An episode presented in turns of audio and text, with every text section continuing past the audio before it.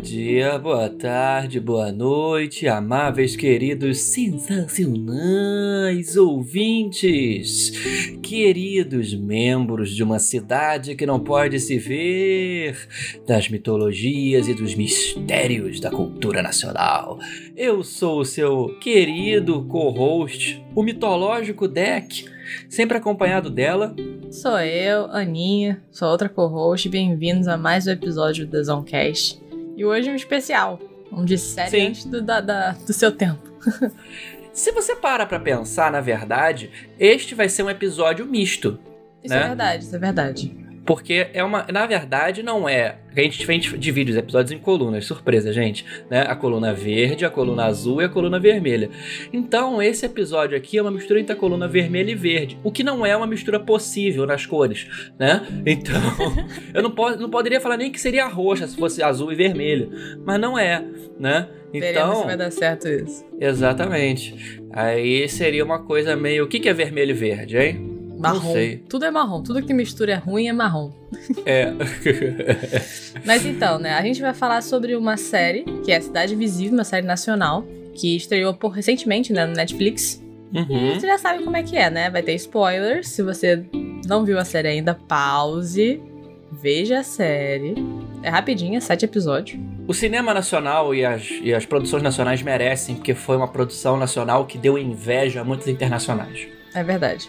Então eu acho que se você, se você é uma pessoa que gosta de ficção, gosta de suspense, gosta de thriller, gosta de mistério, gosta de lembrar da sua infância e das histórias que a sua avó contava, essa é uma série pra você. E bem, se você quer continuar conosco nessa análise misteriosa e sobre o bizarro e sobre os estranhos seres que caminham entre nós, eu só posso dizer uma coisa, Ana, que é, Vem com a gente. vem com a gente.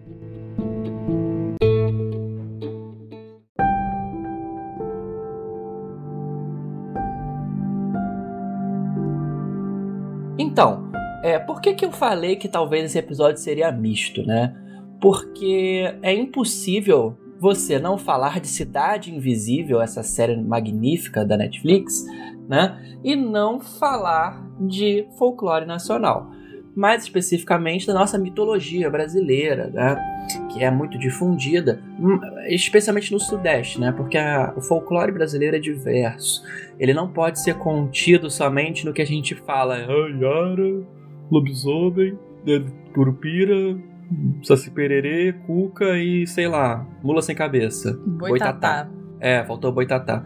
Você tem coisas, você tem mistérios, você tem histórias, você tem encantados aí que vem, né? O termo encantado. Queria muito que o Cadu tivesse aqui, porque o Cadu é especialista nessa, nesses estudos, né? Os encantados, como são chamados os espíritos naturais, os espíritos que assombram, os espíritos que não são humanos, é claro, dentro do território nacional, eles são muito diversos, né? E as histórias também são extremamente diversas, assim como o nosso Brasil, isso é um reflexo. E esse reflexo, na verdade, a minha última, única crítica é que não transpareceu o suficiente, né? Porque a mitologia e o folclore nacional está muito relacionado ao interior do Brasil e muito ao norte, né? Ao norte nacional, a floresta amazônica e por aí vai.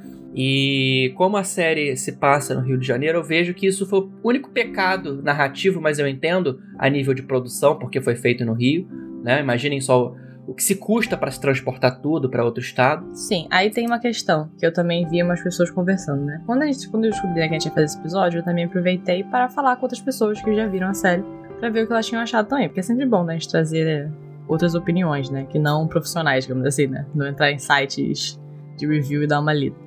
É, e muita gente realmente falou dessa questão. Acho que a maioria das pessoas, inclusive pessoas leigas, né, falaram isso. Ah, não entendi porque foi no Rio de Janeiro. Que a gente tem essa questão, obviamente, de, de produção, valor, de mover tudo pra lá, realmente é muito custoso. Mas eu, Eu posso gente. dar uma informação técnica? Pode? É, gente, uma coisa que vocês não pensam. Quando a gente vai gravar em locação, porque eu, eu sou roteirista, eu trabalho com produção artística. Olha só, quando a gente vai gravar em locação, é muito mais barato e muito mais. Não barato, perdão. Você poupa recursos quando você filma num local onde é acessível para os atores e para a produção de forma geral. Os cinegrafistas, o produtor, o diretor, como eu disse já, os atores, e para o material de cena. Imagina só o quanto custa você fazer o translado e a hotelaria de todos os atores que são do Sudeste, né? Porque são atores que eles, eles querem pegar atores que têm mais conhecimento, e infelizmente, infelizmente, na verdade, assim, é, a produção cultural nacional está muito restrita, a, pelo menos a conhecida, ao Sudeste. Então, os atores são do Sudeste. Para você transportar todos eles do Rio para Manaus, que eu acho que seria o local ideal para a produção dessa série, seria extremamente custoso. Vocês não têm noção. Eu falo de talvez centena de milhares de reais além para produção, ainda você ter que correr, entendeu? Porque você tem um tempo mais fechado. Então por isso que foi feito aqui. Mas a nível de roteiro, se isso fosse um livro, se isso fosse uma série animada, provavelmente seria muito mais interessante se passar, é claro, no norte do país. É, porque eu acho que tem uma. Não sei porquê, mas eu acho um problema também nosso de falta de contato com o nosso folclore, né? Existe também uma suspensão de descrença de ver certas coisas no Rio de Janeiro. É. Tipo, né? A gente vai falar um pouco mais à frente, mas a questão do boto, por exemplo. Uhum. Tipo, ver Existem boto botos. na praia ali. Existem botos, existe uma população de botos no Rio de Janeiro. A única diferença é que eles não são rosas. O boto cinza é um animal que frequenta tranquilamente, assim, não tanto. Ele, eles existiam com muita quantidade na Baía de Guanabara até a década de 50, 60. Quem tem pais mais velhos ou avós, eles vão lembrar dos botos acompanhando as barcas no Rio de Janeiro. Sim, sim, sim. Mas eu digo, é... porque, se eu não me engano, acho que o boto até não é água salgada. Esse... Não, o boto cinza ele é um animal de água salgada ou salobra. O boto, o boto cor-de-rosa, ele é um animal de água doce amazônico, especificamente amazônico. Pois é, aí ele fica um não, pouco meio... Ele vive no Pará e no Amazonas, assim, se eu não me engano. Sim, eu acho que faltou um pouco do que, que esse povo tá fazendo aqui, entendeu? Eu hum. acho que foi uma coisa. Porque, na verdade, você poderia passar a série aqui se eu tivesse um pouquinho de explicação. Quem tem uma base de entendimento do folclore mínima, sabe que essas coisas não são, entre aspas, não são daqui. Algumas. Entendeu? Então, assim, na verdade, algumas não, porque assim, a gente não conhece, né? Até porque, né? Não vou entrar na questão de acreditar que existe ou não. É... Não, é, é porque assim, algumas. Por que, que eu tô dizendo algumas? Porque, é, é, enfim, eu observo que muitos dessas, dessas encantados, né, como são chamados, Saci Pererê, Saci Pererê, ele é nacional. Ele, ele é uma figura que pode existir. Ele, ele seria uma fada, né? Uma, na, na, na interpretação europeia, ele seria uma fada traquineira. Né? E ele pode ser encaixado em qualquer local do Brasil. Mas um boto cor-de-rosa, não. É isso que a gente está querendo dizer, né? A gente fala desses encantados especificamente. É. Um curupira também se encaixa, porque ele é um protetor de matas. E nós temos matas aqui, matas que foram completamente devastadas. A Mata Atlântica tem um percentual ínfimo de, de representação, porque ela foi devastada Sim, com a colonização e com a urbanização do Sudeste, principalmente, né? Então, assim, tem coisas que, pode, que poderiam existir aqui, coisas que não poderiam existir aqui. Mas, por favor, continue, perdão. Não, eu acho, inclusive, no que você falou, eu acho que a série também tá aí para mostrar essa mudança do progresso, né? Eu acho que isso também é linkado no tipo, talvez foi bom ser feito aqui no sentido, a gente tem uma mata que tá completamente quase devastada, e eu acho que é bem forte no dentro dessa parte do folclore mostrar que olha como o progresso está afetando essa parte da natureza. Então isso também é um peso, inclusive na narrativa, né, que a gente vai falar, né? Isso está sendo lidado em paralelo à questão mitológica, né? Tá tendo uhum. essa discussão de venda da mata e tudo mais. Nem venda, porque eu acho que o cara já tem os direitos, mas ele quer, né, destruir para construir outras coisas e tudo mais. A gente vai entrar mais em detalhes do que a gente tá falando. Mas é mais pra explicar porque eu acho que é, tem essa, essa, esse diálogo também muito grande do progresso barra preservação do que é uhum. nosso, sabe? Do que é na nossa natureza. Não só isso, há um debate muito importante na série sobre é, posse de terra não exatamente para preservação, mas veja bem, você tem ali uma terra que é ocupada há gerações por moradores. Essa terra é vendida pelo governo porque o governo não se importa, né? É vendida por um milionário. Esse milionário quer fazer, sei lá, quer que todo mundo vá embora. De quem é a terra?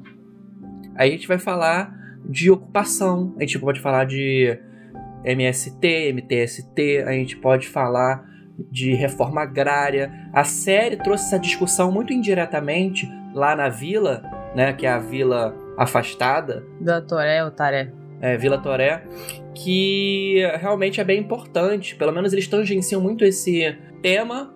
Eu gostei de como eles tangenciaram o tema, gostei da inclusão desse tema, porque terra tem que cumprir a sua função social acima de tudo.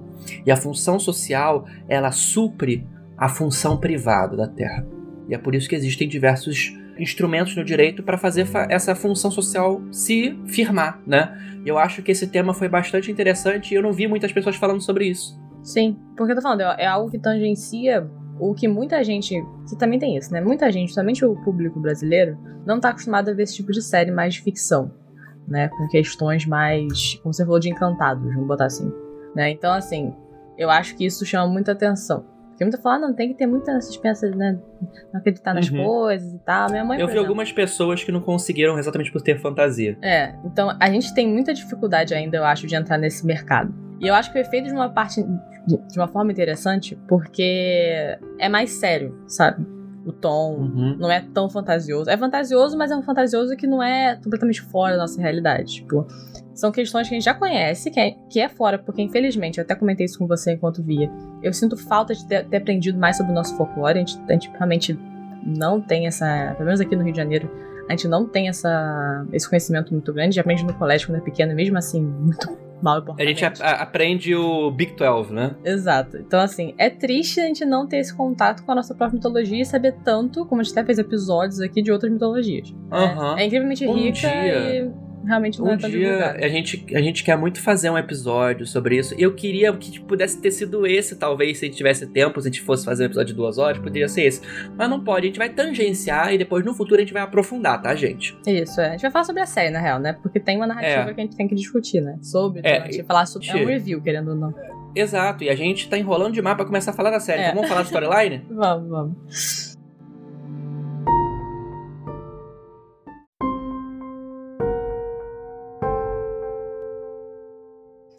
A série, ela, na verdade, ela acompanha um personagem, né? Que é o Eric.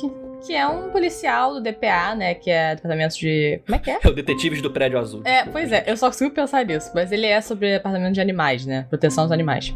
Na verdade, a Polícia Ambiental. Na é, verdade, é, Departamento de Polícia Ambiental. Isso. Eu tava, Seria eu tava um setor... o que, que DPA significava, tipo, exatamente. Detetive do Prédio Azul. É... Na verdade, é um, seria um Departamento de Proteção Ambiental da Polícia Federal. A Polícia Federal ela tem diversos setores internos, assim como no Judiciário, no TJ, você tem a vara criminal, a vara civil, a vara empresarial. Você tem na Polícia Federal diversos setores internos, como a parte de passaporte, a parte de fiscalização, a parte de crime, a parte de crimes ambientais. E é aqui que a gente está falando, entendeu? Eles trabalham em conjunto com, provavelmente, com o IBAMA, com ICMBio, essas outras coisas que deixaram de existir no governo Bolsonaro, é, é para proteger o meio ambiente, as espécies e também, logicamente, a gente pode falar das populações ameaçadas indígenas e por aí vai. É bem interessante realmente essa, essa área. É, mas a proposta da, da série, especificamente, antes de entrar realmente no storyline, é resgatar né, esse folclore e colocar um pouquinho desse mistério pra gente conseguir fazer com que as pessoas tenham mais interesse em ver. Essa é a verdade. Porque, querendo ou não, ficou muito na nossa cabeça o folclore do sítio Papão Amarelo. Né? Então, você pensa em Cuca, você pensa lá na, no jacaré, entendeu? Hum, você pensa na Ângela Rorô. E você pensa em vacina. Mas entende o que eu tô tentando dizer? Tipo assim, é muito fora, é muito tipo para crianças ou uhum. para quem, ah não, eu não gosto desse tipo de ficção. Então eu acho que o interessante da série inicialmente é é uma história de mistério, suspense, sombria. É isso a gente chama de dark fantasy, gente. Isso, é, é fantasia fantasy. sombria e ainda é fantasia urbana. É muito legal, é o melhor tipo inclusive para mim. Adoro, eu escrevo, gente. Leiam deck. é, e aí você começa a seguir a questão desse policial, porque que acontece, né? A primeira cena, já começamos spoilers aqui, por favor, parem se você que não quiser ter spoilers e ver a série antes, veja a série antes. Tá rolando uma festa, que eu disse, uma festa junina, pelo, pelo jeito que as duas estão fantasiadas, nessa cidade que a gente mencionou, né? Uhum. Que é, que é a cidade, não é uma cidade, é uma vila, uma vila no meio do mato. Isso, Vila Toré, né? Uhum. É, e tá tendo uma, uma festa junina e do nada você tá acompanhando uma mulher. Você não sabe nome nem nada, tem uma mulher e tem uma criança. E do nada começa a pegar um fogo na floresta, né? E a criança desapareceu.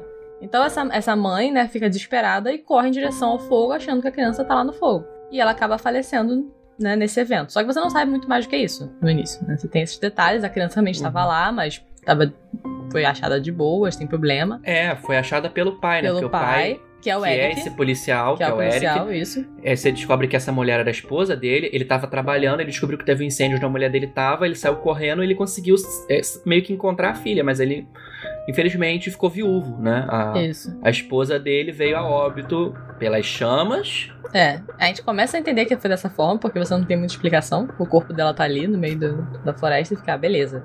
Morreu todo salvar a filha, a filha foi salva, só que o cara perdeu a mulher, né? A Gabriela, o nome dela, lembrei aqui. Isso, isso, isso. Inclusive, ele crê, com razão, devido aos problemas de terra que estão acontecendo, que a gente mencionou nessa Vila Toré, com empresários e tal, ele acredita que o incêndio seja criminoso, né? E ele acha que foi por causa desse delito que a mulher dele morreu, então ele fica louco querendo investigar e descobrir o que, que aconteceu, né? E nessa investigação ele acaba topando com coisas que ele nunca imaginou que fosse encontrar, coisas que não são exatamente normais, né? A, não a nível criminal, a nível humano, né? Isso. E essas coisas que não são normais vão revelar é, informações importantes não só sobre o próprio passado dele, mas sobre o que ele é. E aí, nessa busca, né, sobre achar respostas sobre esse acidente, né, saber se realmente teve essas intenções criminosas e tal, ele, alguém entra em contato com ele, falando que ele tem é, respostas sobre o que aconteceu com a Gabriela, né, com a mulher do Eric. E ele vai encontrar, inclusive ele leva a filha, né, a filha também tá né, meio mal, óbvio, a mãe faleceu e tal, a Luna. Ele vai de carro, para na frente de uma praia e parece que nada acontece, ninguém aparece pra entrar em contato com ele, por mais que tenha um marcado o lugar. É a Praia do Flamengo. É a Praia do Flamengo. É, tipo, é isso é muito. É. Isso é um pouco broxante pra mim, pra ser bem honesta. Por ser a Praia do Flamengo. É, é. É, é esse que é o negócio, entendeu? Seria tão mais foda se fosse uma praia de Rio, em- perto de Manaus, não seria? Não, ia ser mais também misterioso, porque pra gente, a gente não tem contato com nada disso. Infelizmente, o Brasil é muito grande e a gente não tem realmente. Né? É muito grande e não tem integração entre os estados, a verdade é essa. Então, Aham. assim, eu. eu Na verdade, não dá pra. Se eu não me engano, posso estar errado. Basicamente, extremamente difícil você chegar em Manaus, daqui de qualquer outro lugar da costa brasileira, de automóvel. não, é tem que ser é de muito- avião, eu acho. É, eu acho que tem que ser de Ou avião, porque. E alguns lugares só de barco também, mas não em Manaus, em outros Isso, lugares mais isso. no interior. Então, se Isso, fosse isso, num lugar desse, a questão do mistério ia ficar muito maior também. Porque é um lugar Uhum. mais isolado, sabe? Você quer saber o que tá acontecendo. Por isso que essas séries, aqui botando um parênteses enorme, mas por isso que essas séries é, é, nórdicas, sabe, fazem tão sucesso. Tem muita série da Netflix, nossa, minha mãe adora ver essas coisas de mistério policial e tal, porque são cidades isoladas que ninguém nunca ouviu falar. Com pessoas biz... não bizarras, assim, pessoas que não têm, que têm contato muito pouco com Não, elas são bizarras. Elas são bizarras. Elas são bizarras. Então, assim, isso causa mais um mistério. Tipo, o que, que tá acontecendo nessa cidade isolada, sabe? Então, eu acho que isso poderia também. A gente pode trazer essas coisas pra cá e fazer essas séries mais diferentes, não ser só no, no Sudeste, sabe? Tipo, ok, eu entendi a questão do dinheiro e tudo mais, mas eu acho que podia fazer um. Podia ter dado um. É, a gente tem que entender que o budget nacional é muito inferior ao budget internacional, né? Sim, Independente do que é feito. Então foi uma, uma questão de budget. Eu entendo, eu achei. Eu gostei de algumas escolhas que a série fez nesse sentido também. Eu acho que a gente não pode ser também pedante Não, com não, isso, não mas. sou. Eu gostei muito da série. Tô só dizendo que, assim, Sim. quando tem essas Se tiver que criticar, a É, gente critica é. nisso. É, esse, esse é a crítica. Inclusive, eu vi algumas pessoas falando também que tinham escolhido Rio de Janeiro por questões de cartão postal do Netflix. Então, isso é um problema. isso é uma verdade. É. Não foi, não foi. Entendeu? Foi, foi dinheiro. Foi dinheiro, foi dinheiro. Eu vou, vou- eu vou bater aqui pra você. Não foi isso. Isso é desculpa pra não falar que foi dinheiro. Então tá bom. Mas é mais fácil falar que foi dinheiro, porque. Não, mas também eu fico curioso. Inclusive, eu quero fazer aqui um parênteses. Outro parênteses. E, gente, esse podcast, caso você esteja escutando agora, ele é cheio de parênteses. Porque eu e Ana amamos fazer isso. Nós É, somos tá. extremamente. É por isso que a A gente faz gente não faz podcast, linhas por isso que a gente retas. não faz 20 minutos no YouTube, gente. Nós somos incompetentes. Mas eu fico curioso de ver um. Queria ver um gringo. Um cara, um morador de Massachusetts, tipo o nosso querido Craig, que que foi e desapareceu como nosso bot de gravação, é, olhando e vendo a festa junina. Aí ele olhando, que porra é essa das pessoas fingindo e se vestindo de caipira, com dente preto É e isso que eu bandeirinha. tô falando, entendeu? Imagina isso, só que numa cidade mais isolada. Ia ser muito intenso para as Então. pessoas que não têm noção nenhuma do que tá acontecendo. É. As pessoas iam ver. uh, Porque a pessoa vai ver um boto e fala assim: Ah, claro que existem botos no Rio de Janeiro. Lá é uma selva. É, é, é isso. Não, e, e, gente, desculpa, eu vou, eu vou quebrar aqui. Isso- essa série foi feita pra quem não mora no Rio de Janeiro. Por quê? Todo mundo sabe que uma selva daquele tamanho, plana, não existe É aqui verdade. perto. Plana não teve, não. plana não tem. Você tem, assim, o que você tem, mais ou menos, e é mais para menos, é pra Costa Verde, que é no estado do Rio, mas não é no estado do Rio. Ok? Inclusive, a gente não Que sabe aí- onde é que é essa vila, né? Porque ele vai de carro e volta o tempo inteiro da vila. Ele, é- ele dá a entender que é seguindo pra Zona Oeste e voltando. Só que, cara, tem que ser muito longe. Tem que ser muito longe pra ter que Tem que ser muito longe. Porque, assim, ele devia parar de carro umas três horas. Porque, gente, caso vocês não saibam, Rio de Janeiro é grande. Se ele mora no Flamengo, que é o que dá pra entender, ou em Botafogo, pra ele chegar até a Barra da Tijuca, já é pelo menos meia hora, ok? Daí ele passar a Barra da Tijuca, passar Recreio, passar é, Guaratiba, passar Santa Cruz e chegar ali onde ele precisa chegar, que seria uma, uma, uma, uma mata plana com acesso ao mar, né? Até porque Cara. eles falam que é fim de mundo aquilo ali. É. Então, assim, Você sabe quanto tempo ali- leva da Barra até você chegar nas fronteiras da cidade do Rio? É literalmente quase duas horas. Da Barra. Eu não tô falando do centro do Rio, não tô falando de Botafogo, tô falando da Barra. É, tá estranho isso aí, mas sem aí trânsito. a gente sem faz o quê? trânsito. acredita, Uhum. né? Já tá acreditando mesmo que tem Não, suspensão de descrença. É, Os cientológicos estão num bar na Lapa, cara. It's fine. É. Isso é muito, isso é muito Percy Jackson. É, muito, é muito Percy Jackson. Ah, os, deuses olímpicos estão ali no... no... Não, estão em cima do, do, do edifício central ali. É isso que eu falando, Do-? É muito, muita... Tem que, tem que ter essa, entendeu? Suspensão de descanso, porque senão Aham. vai pra frente. Sim, Então, sim. Tem essa vila, essa vila realmente é uma outra realidade. Entra num portal e chega nessa vila, porque não sei onde ela estaria no Rio de Janeiro. É, E aí, essa vila tem realmente uma floresta razoavelmente grande, porque coisas bizarras acontecem nessa floresta. Que tem que pa- passar despercebida, né? Porque pode ser uma Isso. floresta de um, um metro, né? Isso a gente tem até. Só que, sabe? Não. Não com acesso a mar. não- é, não com acesso. É muito. É, pois é, já tem isso. Porque o que a gente tem acesso a mar é costão verde, né? Que são morros que dão verde pro mar. É, A gente tem muita É. montanha no Rio de Janeiro, né? Isso, porque a Mata Atlântica remanescente no Rio, ela é a que, no- a que foi de difícil retirada, que é de É, morro. Morro e montanha. Então, assim, gente. Mas segue aí, segue aí na narrativa.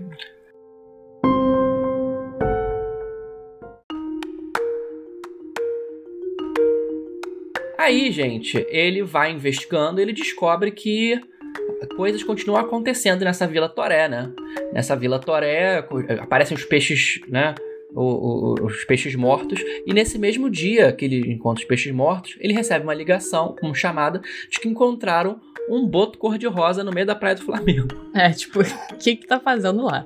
Exatamente. É uma paráfrase do Batman na Feira da Fruta, quando o Robin pergunta: Batman, de onde você tirou esse escudo? E o Batman responde: Lógico que foi do cu. Então, de onde o boto saiu? Lógico que foi do cu. Então, É muito bom que ele chega lá e tem... Eu nunca tinha visto um boto na minha vida, inclusive. Foi uma, foi uma coisa muito esquisita. E é um boto pequeno, o boto é um pouco maior. Eu percebi isso vendo a série, que eu nunca tinha visto um boto. Falei, gente, O boto é feio, né? esquisito. É um bicho esquisito, né? Ele é um bicho rosa de dente preto. Muito estranho o bicho. Mas tá lá, né, na praia. Talhado É. igual, igual a baleia. Ele também tem bigodinho, sabia? Ele tem pelinhos no nariz. Ai, que bicho esquisito. Como é que pensaram Porque- esse bicho? Fala, esse bicho vira um homem gato pra cacete. Esse foi pensando. Não, mas, mas eu sei por quê. Eu posso fazer uma explicação que a gente vai repetir provavelmente depois do nosso episódio específico. O boto, a bota especificamente, é, é um animal que. Ai, gente, me desculpem por isso, tá? Me- É mais 18 agora, tá? Opa. A bota, segundo o que fala as lendas que você estuda, ela era muito usada por ribeirinhos e por povos originários para satisfação sexual. Porque a bota, ela tem uma contração específica que ajuda no orgasmo. Uma contração, logicamente, vaginal. Ah, eu Entendeu? entendi isso aí, E o disso. boto, o pênis do boto, assim como o pênis da anta, tem uma significação de fertilidade e afrodisíaca que perpassa séculos de história indígena, ribeirinha e colonial. Então tem Entendi. essa história. E os botos, eles têm, assim como os golfinhos, eles são muito sexuais. Quando eles chegam perto de você, muitos eles querem fazer coisas com vocês. Os botos visivelmente fazem masturbação, assim como os golfinhos, e eles vocês podem ver, quando uma pessoa tá nadando com golfinhos, os golfinhos vêm lá e nheco, nheco, nheco nela. É porque eles são muito sexuais. Os golfinhos, os- de forma geral, eles são contumazes criminosos sexuais. Eles estupram com frequência, inclusive outros animais. Jesus. Tá. Então, por isso que o Boto é assim. Entendi. Então veio de uma história de bestialidade. Muito bom. Não só isso, mas já de observação da natureza, entendeu? Entendi. E é por isso. Então, esse boto bizarro encontrado na praia, eles vão lá tentar pegar o boto, né? É, ele, e a, ele e a vai, parceira dele, né? Quando ele vai, já tem uma pessoa lá. Não é uma mulher. Isso. Que ela quer porque quer lidar com o boto sozinha. E fala: Não, sou policial, departamento aí de, de ambi- ambiental, eu vou levar esse boto. Ele e a parceira dele, né? Que eu adorei a personagem também. Ah, eu também. Eles vão e coletam esse boto e quando ele olha, as pessoas desapareceram. Inclusive, um parênteses. A gente sabe depois que essa personagem, né? Spoiler, vem a ser a Yara. Isso. né? E vi que tinha outras pessoas com ela que desapareceram também. Eu tenho uma teoria. Tem várias Yaras. Não, aqueles ali são marinheiros. Ah, são pode ser. entidades de umbanda, chamado marinheiros. Eu, eu tenho essa impressão, né? São ou sei lá, são elementais da água, ou undinas, que seja, né? Mas eu Ao tenho que essa. ela tá eles estavam, mas se se você olhar bem, eles estão vestidos como marinheiros. Então eu, te- eu tive essa te- eu tive essa impressão quando eu vi, essa tive essa teoria. Pode ser, pode ser. Porque ela, a gente já a gente vai ver durante a série que ela tem essa facilidade de controlar homens, né? Isso, A Yara, no caso. isso. Aham. Ou sereia, né? Como você preferir. Isso, porque existem várias diferenças. A Yara, na verdade, não é uma sereia de água salgada. A Yara é uma sereia de água doce, gente. Sim. É importante dizer isso. Não confundir com sereia. Sereia é uma, é uma mitologia europeia que foi trazida pra cá. A Yara, boatos que também é europeia, tá, gente? É, na verdade, enfim, a gente vai falar isso no outro episódio, mas a mitologia original da Mãe d'Água, né, seria uma criatura serpentiforme, né? Muito mais próxima do boitatá, das grandes serpentes de rio, né? Que aí depois foi mudando, Mãe d'Água, Mãe d'Água, sereia, sereia do rio. Quando Então, os na verdade, portugueses, principalmente, essa, chegaram aqui. Então é uma sereia, não é Yara. É sereia. É, ela seria uma sereia, mas a gente interpreta como Yara porque a gente tá condicionado a isso. Sim, sim. E ela fala isso também, né? Aham. Sereia, mãe d'água, Yara, Uhum. blá blá, como você preferir. Eu acho também porque a gente, é o que você falou, né? Vai chamar do que a gente quiser chamar, no fim das contas. Yara tá muito Exatamente. intrínseco na nossa cultura, até porque a gente faz coisas pra Yara na- no mar. Então, assim, já percebeu isso? Fim do ano. Não, mas isso não é pra Yara, isso é pra Iemoja, Ah, não é Yara. que também é chamada de sereia. Iemoja é um orixá de religião de matriz africana, que é a mãe dos mares, a mãe d'água, a mãe dos sentimentos, uma Ah. orixá extremamente maternal. A tal Iemanjá. Você tá falando Iemanjá. Exatamente. Entendi. É, porque é, No- pode chamar de Iemanjá. No português, de, Iemanjá. De Janaína, Janaína. pode chamar de Janaína mesmo. Pode ser. Caraca, Janaína. É, Janaína, pode chamar É, não, eu de confundi, eu Iemoja. confundi. É, é isso mesmo. Tá, então É viajei. aí, gente. Então por que ela não poderia ser Iemanjá? Porque na verdade ela, você vê que a morte dela ocorreu e Iemoja é uma entidade, um orixá que já era é, adorado na Nigéria, no Benin, há muitos séculos antes da colonização. Hum, isso aí. Beleza. Só que inclusive ela era anteriormente de Rio e depois foi pro mar, né? Quando foi trazido pro Brasil. Mas enfim, isso é outra questão. Outro parêntese. Aham. Então, estamos seguindo. Agora nós temos a Yara barra sereia. Que, que não consegue coletar o, ri- o, o golfinho barra boto cor-de-rosa e some. E ele leva o boto, né? Foi, vai tentar Não, não, levar. na cena mais carioca possível. Que ele põe o boto no carro, fala pro cara. E aí, cara, quanto que é esse gelo aí? É. Compra todos os sacos de gelo do cara passando na praia. Isso é muito carioca. Joga o gelo em cima do boto pra, tipo, manter o boto pra não desintegrar e virar nada. Isso. E fecha o carro e fica, gente. É, a capota do, da, da caminhonete, né? Isso. Aí ele vai levar pro negócio lá, laboratório, só que a mulher sai correndo porque tem jogo do Flamengo. Isso é muito carioca muito também. carioca também. É uma sequência incrivelmente carioca. Isso, isso, isso. Aí ele fala, fudeu, vou ter que levar pra casa o boto. E é isso, ele leva pra casa. Aí no que ele vai, chega de noite, ele vai tirar o boto, tá fedendo, e tem um cara no lugar do boto. Cara, no lugar do boto. Cara, que cena incrível, inclusive. Aham. Porque ele, na verdade, ele Que cara. escuta um um barulho lá fora, ele tá dentro da casa dele, escuta um barulho lá fora, que a gente sabe que é o Saci, porque a gente tá vendo as duas perspectivas, mas ele não sabe. Aham. Uhum. Porque o Saci foi, né, inst- instruído de pegar o corpo de volta. Isso, a gente conhece, vê que tem uma mulher misteriosa, É. né? Que pega o, o, o, a- o capuz, né, do Saci e manda ele fazer uma coisa, né? Que é se recuperar o boto. Só que ele não Não consegue. E aí o cara vai, ele abre a mala e tem um cara, ele fecha a mala. É muito boa essa cena, tipo, cara. Ele, aí começa a coisa ficar estranhas, na realidade. Porque até aí, beleza, achou um boto rosa na praia, estranho. Agora, o boto virou uma pessoa e ele não sabe onde veio aquele corpo. Ele é um corpo de uma pessoa, Aham. Né? O que, que você faria? Cara, e- não te- eu realmente não tenho a menor ideia do que eu faria. Eu ia entrar em pânico e ninguém nunca ia acreditar em mim. Eu ia falar o quê? Esse boto tava aqui no carro e agora virou uma pessoa. Exatamente, ser cara. preso. Você- Eu entendo a reação dele. Eu, também, entendo eu entendo reação dele. 100%. E as pessoas ficam questionando depois, por que, que você botou... Então, o que ele vai fazer? Ele vai levar o corpo pra floresta e vai denunciar o corpo, né, com machado. Isso. Até pra poder também continuar investigando a questão da floresta, né? Porque ele acha que tudo tem, tem relação com o cara que não quer... Que quer comprar a terra e quer tirar as pessoas de lá. Então ele realmente acha que tudo tem relação, que tem relação com a morte da mulher dele. Então ele quer um motivo pra continuar investigando. É, Só que assim, nesse momento, ele tem esse pensamento todo, inclusive, parabéns pra ele fazer essa sequência. Porque eu ia estar, tipo, pânico, o que eu faço agora, o que eu faço agora, o que eu faço agora. Porque no futuro você vai falar, por que você não falou pra mim então? A mulher fala isso no futuro, né? A, a, companheira dele, o companheira de trabalho. Fala, ah, por que, que você não falou que você tava na floresta e levou o corpo pra floresta? Cara, porque você. Quem ia acreditar em mim? Eu ia falar, oi, tudo bom? Então, lembra aquele boto rosa que você me ajudou a pegar na praia? Então, agora ele é um corpo no meu carro. O que eu faço com esse corpo? Que era o boto. Tipo, Uhum. Eu não ia acreditar. Eu não ia Não, acreditar. gente, eu ia achar que alguém tinha pego o boto e colocado o corpo no lugar. Ana, Ana, vamos fazer uma dramatização aqui? Vamos. Vou ligar pra você, ó. Trim. Trim. Ana, tudo bom? Oi, Deck, como é que estão as coisas? E aí? Jogando Genshin Impact? Como sempre, né? Ah, legal. Então, é... Lembra aquele boto? O boto Que você achou na pegou? praia? Sim, Isso. lembro. É... Então, tem um corpo no meu carro. Como assim? Tem É. corpo no seu carro, Deck? Não, não, tem um corpo no meu carro. É, me ajuda aqui a resolver esse problema, por favor? Ah, dá licença que eu vou ligar a polícia, Deck. É isso aí. Gente, não tem condição, cara. Tipo, talvez alguém como você, Deck, conseguisse lidar com esse seu melhor sentido de acreditar que o boto é uma pessoa. Não, tem limite. É, tá bom, então tá. Porque eu ia ficar, cara, alguém pegou o boto e botou o corpo no meu carro. Eu estou sendo, né, framed.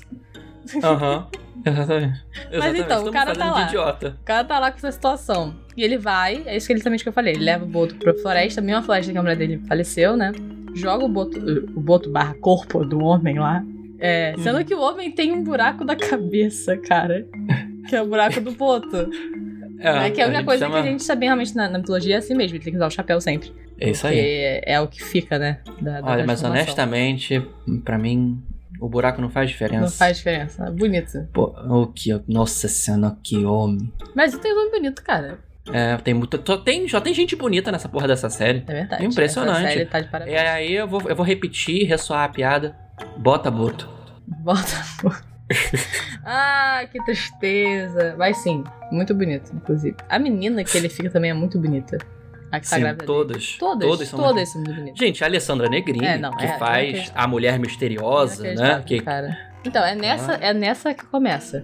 Né? Porque acontece, acham um corpo e levam o corpo pro ML, óbvio, pra ver o que tá acontecendo. E nisso, o corpo some. E a gente tem a sequência mais maravilhosa. Eu amei essa sequência. Que o cara tá lá, né? O. Qual é o nome disso? O po- porteiro do ML. Aham. Tá lá, tipo, esperando, porque tá de noite, né? Ele tá no, no turno da noite. E aí chega uma borboleta e pousa na, na câmera. E ele não Uhum. consegue ver direito mais uma das câmeras. Ele vai lá, tenta tirar a borboleta da câmera. Aí vem um monte de borboleta. A borboleta para e vira a, a essa Negrini. E a sequência, eu quero dar parabéns pra quem fez a sequência. Que a borboleta, né, tem vários, vários é, formatos, né, na, na asa, né? E uma delas parece olhos, né? Sim. E aí fica, fica tudo escuro. A parte da borboleta fica voando, aí pausa na- naquele formato e aí vira os olhos dessa Negrini. E é- eu, eu realmente eu fiquei arrepiada. A segunda vez que isso acontece, que é no quarto de criança, eu fiquei arrepiada. Achei Sim. incrível essa, essa transição. Parabéns pros editores aí. Sim. Realmente Na incrível. verdade, é. Aquela mariposa, são duas mariposas, né? Existe a mariposa azul grande, né? Gigante, que é, que é comum de Flat, existe e depois ela se torna, quando ela faz a magia, né? A mariposa bruxa, ironicamente, Olha. né? Que é aquelas mariposas enormes que vocês encontram, que são marrons e que têm olhos, realmente, que parecem corujas, né? Isso, é muito lindo. Inclusive, eu enco- encontrei uma na minha casa esses tempos aqui, gente. Mas parecia um morcego, não tô nem zoando. O negócio do tamanho da minha mão aberta. Eu A tenho uma mão vai grande. pegar, hein? Te pegando aqui, te pega de lá. Desculpa, pica-pau amarelo. Não é? E incrível também o uso dessa canção de Ninar. Porque que coisa horrorosa que a gente conta pras crianças, né, cara? Terrível. Mas então, a gente descobre que tem essa feiticeira aí É. que vai lá e ela some com o corpo. Vai Várias, Isso aí. várias mariposinhas em cima do corpo e fu, o corpo some. O Boto vira lenda, né? Ela O própria outro diz. vira lenda, exato. E ela resolve. E a gente descobre que, na verdade, essa mulher, ela se depois explica, é a Cuca. É a Cuca. Não Que é a Cuca Cuca jacaré é coisa é. Do, do sítio. Não é a Cuca jacaré. A Cuca Não é é uma, é uma bruxa da da nossa mitologia, né? Ela só é uma bruxa que, que tem algumas questões com criança. Isso, vai pegar as crianças. Isso aí. Eu não sei É quão verdade. real é a história passada na série. Em relação a. Não, nenhuma. Na verdade, nenhuma das histórias ali é real, tá?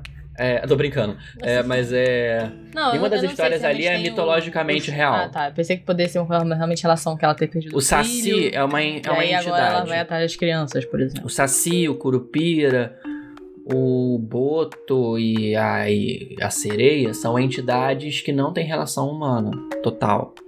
Diferente da mula sem cabeça, do lobisomem, né? De algumas outras que são humanos transformados. Né, já teve Entendeu? mula sem cabeça, né?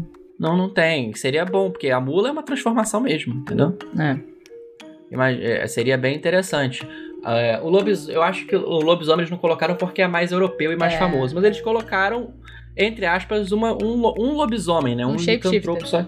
Um shapeshifter, exatamente. Que é o Tutumarambá, né? Tutumarambá é uma lenda de um homem que se transforma em javali, né? E é o, o servo principal, o guarda-costa da Cuca, né? Isso.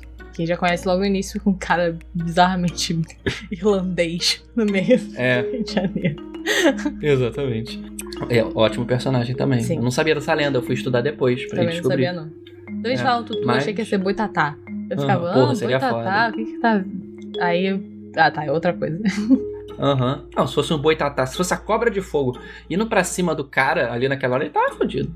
Eu acho que eles não, não quiseram colocar o boitatá pra não confundir também com o curupira. É verdade, é verdade. Né? Porque a gente, o curupira ele aparece só no iníciozinho da série, que é num, num prequel, né? É. Numa, numa, numa memória antiga de um homem que já é velho contando quando ele viu o curupira matar um, um caçador, né? Esse caçador é o cara falando, né? O homem, o homem tava acompanhando esse caçador e falou: aqui você só mata coisa pra comer. É. Você não mata Senão- por prazer. Se- Senão a floresta Tiro se vinga. Isso, E se o cara matou de propósito e o Curupira apareceu e jogou uma lança de fogo no rabo dele. Isso. Ele morreu. É Bem isso aí. feito. Tá matando coisa Isso que não é pra matar. Nunca critiquei os indígenas que fazem isso de verdade.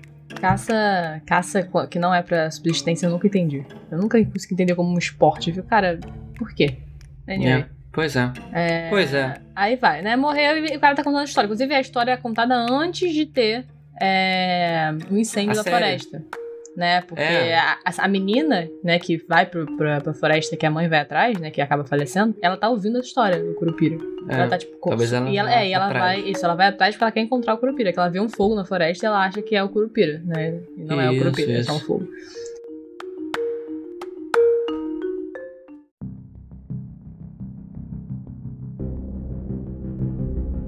Né, mas voltando, é, com a morte do Boto e o desaparecimento do Boto virando lenda, a, a gente vê que isso afeta a região, né, toda, do lá daquela Vila Toré, e a investigação começa a ir atrás. Agora tem um assassinato e tudo mais, né, que o assassinato não existe, na verdade, é só o corpo do Boto, né, e o corpo some do IML e ninguém, ninguém se importa, né, porque o Brasil realmente é assim. Tipo, É. caralho, o corpo sumiu. Mas o cara fazer nada. consegue uma. consegue uma desculpa pra conseguir continuar investigando. Porque ele fala, Aham. ah, o corpo sumiu, tem coisa esquisita aí. E aí o, É né, o chefe dele, acho que esse nome dele agora, porque ele é um idiota completo, Ivo, Ivo. Aham. É, inclusive, eu não gostei desse ator, eu não sei quem ele é, mas a atuação dele foi bem ruizinha. É a única, coisa que Eu acho dizer. que pode ser do personagem, mas enfim. É, pode ser, pode ser. Às vezes realmente eles fazem isso com os atores, coitados. Mas eu É, não gostei é. muito desse personagem. Nem do personagem, eu não gostei muito da atuação, não. Não me convenceu nos momentos mais de tensão, Isso. sabe?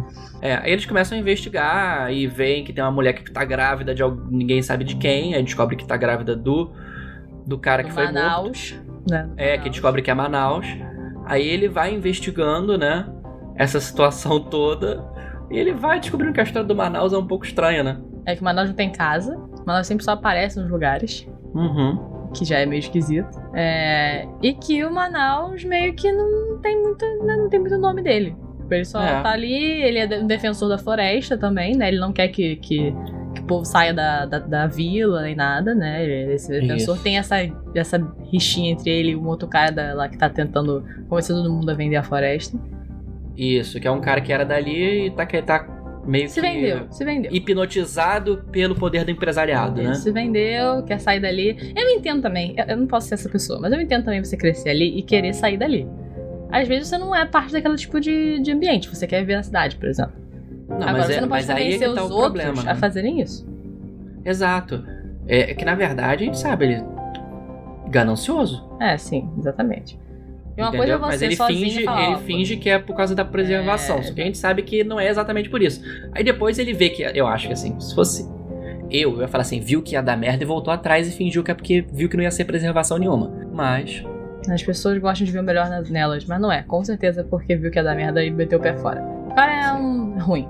Aham, Novamente, eu não vejo nada de errado se você cresceu no interior e não quer ficar no interior. sim. Mas outra coisa é você fazer as pessoas também moram lá, estão felizes, tem que meter o pé. É diferente. Isso. E vai transformar a casa dos seus ancestrais num estacionamento. Exato.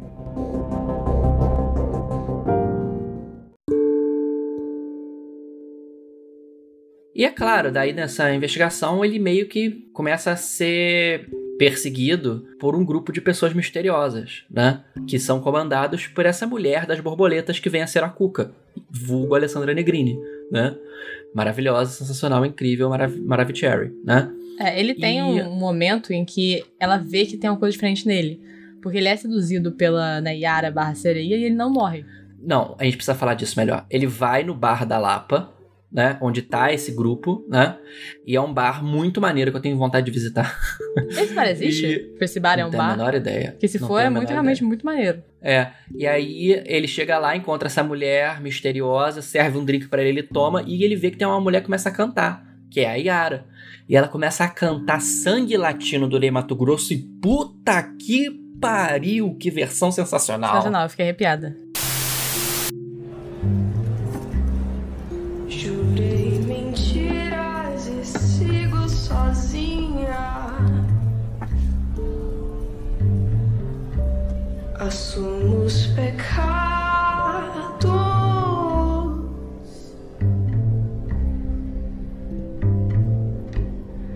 Ventos do norte não movem moinhos.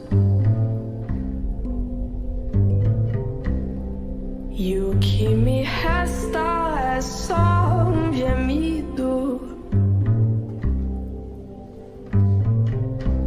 Minha vida, meus mortos, meus caminhos tortos. Meu sangue latino.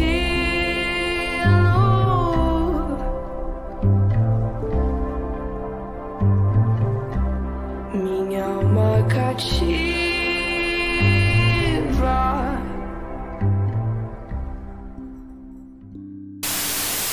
Fiquei arrepiada mesmo. Né? E a transição de câmera deles cortando a cena enquanto a música toca, num- numa versão meio aquática, né? E eles estão andando e de repente eles estão na praia, e de repente eles estão no meio do mar. Sim. Ele é completamente muito boa, sensacional, muito bem feita, parabéns. É, e aí ele consegue, ele sobrevive, né? Ele aparece todo molhado no dia seguinte, né? Ele volta pra casa, todo mundo fica, what the fuck? Né? Ele fica também, tipo, o que, que tá acontecendo? Porque ele. É. Imagina você passar por isso. É, e aí eles percebem que, que ele é especial porque ele sobreviveu ao canto da Yara, né? E aí eles. Eles começam a ser perse- ele começa a ser perseguido por esse grupo, né? Que começa a achar que é ele que, tá, que matou o Manaus, né? E não. Né? Aparentemente não. É, você acha que não, você tá, você tá junto com ele e, né, ele, ele é seu narrador até agora. Isso É, não foi mostrado, é. então assim, não. E aí ele começa a focar a investigação nesse grupo e tal, né? E aí, no que ele vai investigando sobre o passado dele, sobre o que ele é, ele descobre que, na verdade, esse grupo são entidades. São a Cuca, é a Yara e o Manaus era um boto, cor-de-rosa. E aí ele começa a sentir, tipo, caralho, ninguém vai acreditar em mim. E de fato ninguém acredita Ninguém acredita, óbvio. né? Exatamente. Tanto que antes disso, a Cuca meio que planta a semente da discórdia entre ele e a parceira. A parceira descobre, fica puta com ele. Ele começa a ser investigado, né?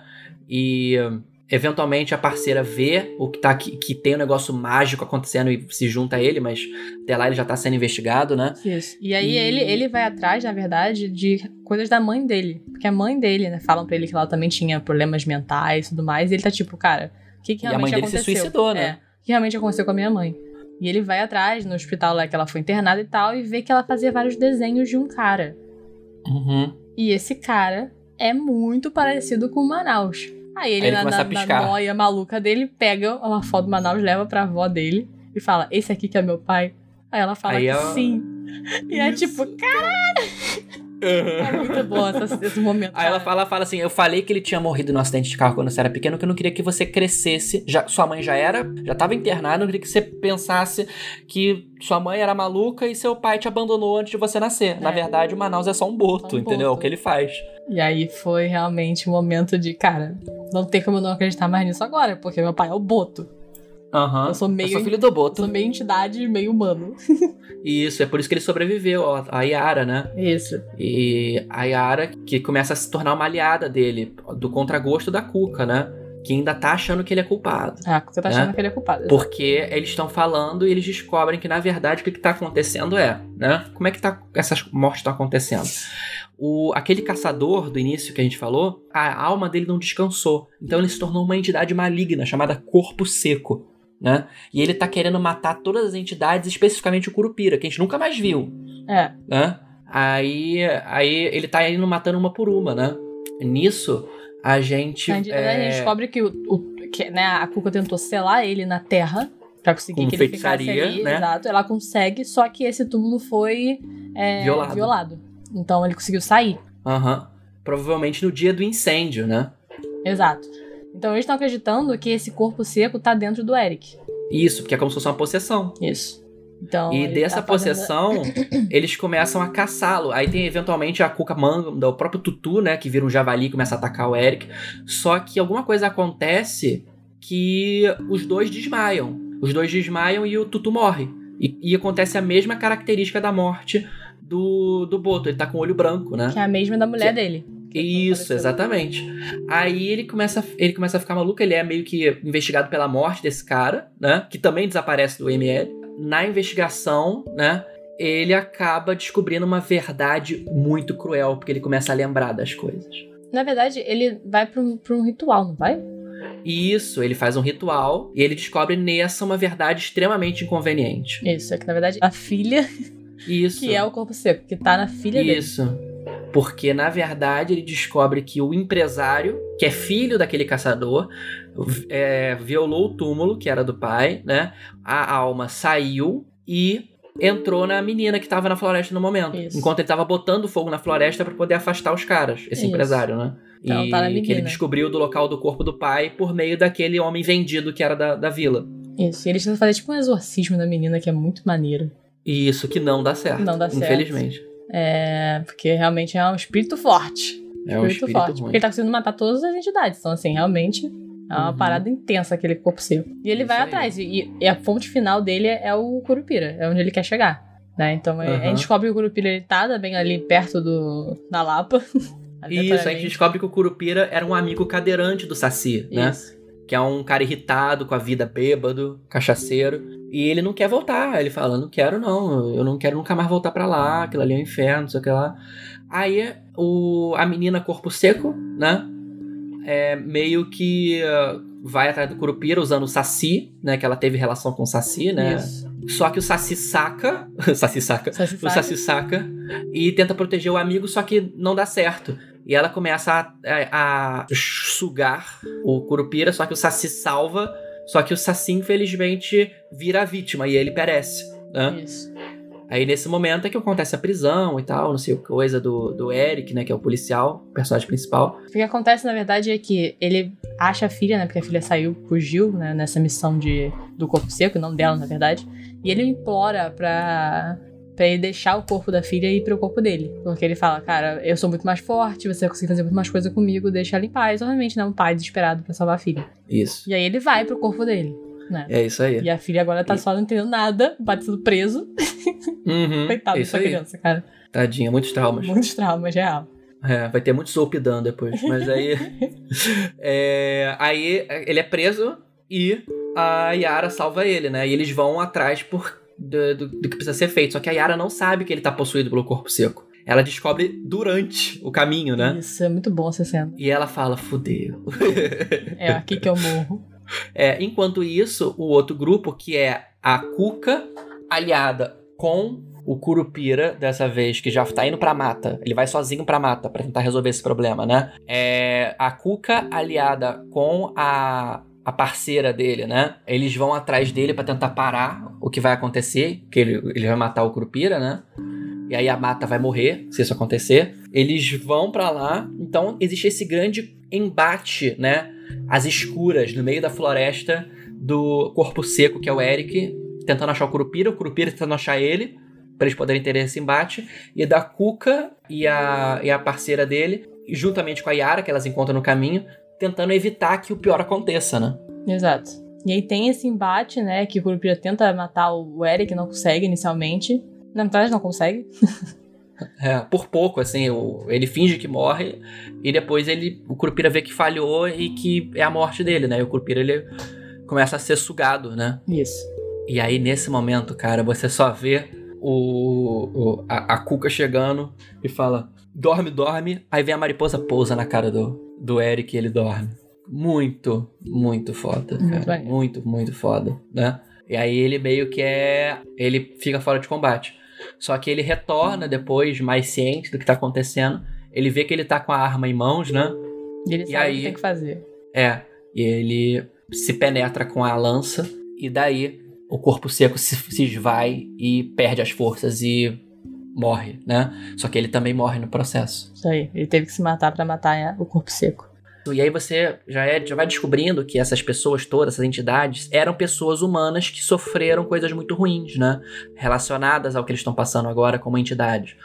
E você vê que a mulher dele, que era uma entidade, a gente não sabe qual, É, a gente não sabe Hã? qual é. e ela fala: Você vai ser um deles agora. E aí ele volta como uma entidade, né? A gente não sabe qual. A gente pode apostar aqui. Eu acho que ele vai botificar. Você acha que ele vai botificar? Eu adoro botificar. Porque ele ele tem sangue do boto, deve ser hereditário. Hum. É verdade isso, é verdade. E faz sentido. Ou, ou ele vai virar o quê? Lobisomem? Mula, mula sem cabeça não, porque você vai é, ser mulher. pensa não. Talvez um tipo de lobisomem pode ser também. Seria interessante. Um boitatá. Eu acho que vai ser mais interessante pra série, falando em questão de roteiro, se eles trouxessem uma outra entidade nele. Sim. Não novamente um boto, né? Aham. Mas eu não sei. Eu acho que não. Eu acho que se fizer uma segunda temporada da série, tem que ser em outro local do Brasil, do interior de Minas, seria legal também. É, e fazer com outras, com um Outras boitatá, também, que com a mula sem parada. cabeça. Entendi. Sabe que seria muito foda pra, assim, pra um roteiro de segunda temporada? Ó, Netflix, pode pegar a ideia. Fazer uma série na década de 10 e 20 com as lendas. Ah, é no interior de Minas Gerais. Alguma coisa assim, entendeu? Eu acho que pode ser interessante também pela questão de fechar histórias. Eu, eu senti, né? É porque aí eu acho que o jeito que fechou essa temporada deu muito pé de que vai ter uma segunda temporada, seguindo essas pessoas. Eu acho que não Uhum. fechou tão bonitinho, entendeu? Eu acho que deixou pontas abertas para possível segunda temporada. E aí eu acho que a gente teve, quero que a gente tenha fé na questão de que vai ser uma história diferente, mas eu acho que não vai ser. Eu acho que eles vão seguir a mesma história. Uhum. Ah, eu preferia dessa outra Eu forma. também, eu também.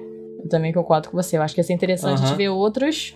Talvez a gente vai ter outros também, mesmo seguindo essa narrativa. E um Mas- parêntese, Sa- o senhor Samuel Orita veio perguntar: Oi, vocês já gravaram? Queria muito gravar esse episódio. Desculpa. A gente literalmente tá acabando. Acabou agora, coitado. É. Mas eu É. acho que a gente pode fazer falar o seguinte, né? É, história- histórias como essa são muito importantes de ser manterem vivas na nossa cultura, porque é a nossa cultura popular. E é algo que a gente não tem muito contato e que realmente agora, por ter. Daí você vê como, como conteúdo audiovisual barra de cultura influencia muitas pessoas e é relevante sim ter representatividade, etc. Por eu ter visto essa série, Uhum. agora eu quero pesquisar mais sobre isso.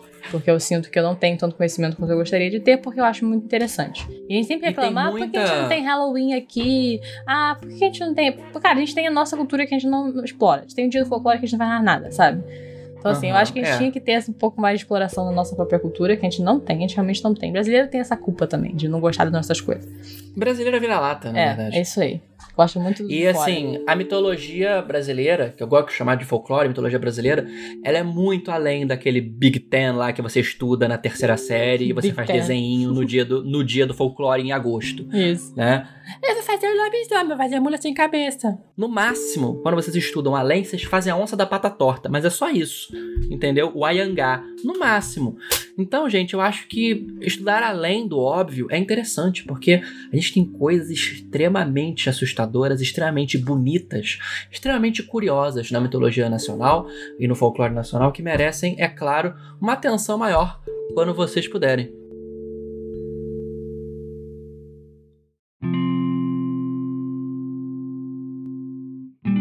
Isso aí, acho que vale a pena ver a série. Vamos dar essa, esse incentivo pra nossa própria cultura, que tem muita coisa boa. Eu também considero a série muito boa. É, eu acho que se a gente precisa dar uma nota, eu acho que é bom a gente dar a nota, é, de 1 a 5, eu vou dar 4,5 pra série. É, eu gostei bastante. Esse meio foi tirado por uma questão muito pontual ou outra, assim, que me incomodou, como por exemplo essa questão da regionalidade. É. É, mas eu compreendo porque foi feito assim, repito. Mas eu gostei. E também porque houve alguma contradição ou outra na história mitológica original das criaturas. Mas adorei. Eu acho que merece uma revisão de outra, outra temporada que seja meio American Horror Story das ideias, assim. Eu não acho que vale a continuação com aqueles personagens. Eu não sei se o que fariam com esse roteiro. Mas estamos aí. Parabéns pro, pra, produção cultural nacional. Gostei bastante. É, eu daria também um 4.5, eu acho. É, mesmas questões que você, inclusive, a gente já debateu o suficiente aqui pra deixar claro que a gente não gostou muito da escolha regional. Eu acho que vale, vale ter uma segunda temporada. Eu acho que vai ter uma segunda temporada, porque já tá fazendo bastante sucesso. A primeira. Netflix fez sucesso, a Netflix sente dinheiro já fala, renovei pra mais Renovei, duas. Exato. É, eu tenho muito medo e eu acho que vai ser com o mesmo cast e mesmo personagem. Não sei onde é que vai esse roteiro. Adoraria que fosse, como você muito bem colocou, um American Horror Story das ideias. Porque. Inclusive, eu gosto mais assim. Eu gosto quando você finaliza uma história e agora bola pra próxima. Isso. É, inclusive, é porque eu gosto de séries, como a gente falou no último episódio, que séries estão, tipo, por episódio também. Ou, ou você pode fazer American Horror Story das ideias com crossover com alguns atores, eventualmente, dessa temporada, sendo no mesmo período. Acho interessante. Sim, é pegar outro, outro local, né? Com outros. outras. Mostrar também que Isso. as entidades estão em outros locais, né? Não Isso, meu Janeiro, Deus, que é só no Rio. sentido. Por isso que eu falei Minas, porque é perto o suficiente pra não ser tão caro e é longe o suficiente pra ter locais misteriosos, entendeu? É, Minas é bem interessante também. Então, gente, é isso. E a única coisa que eu tenho a dizer pra finalizar é: cuidado com a cuca, a cuca te pega, te pega daqui, te pega de lá. Vral. Muito-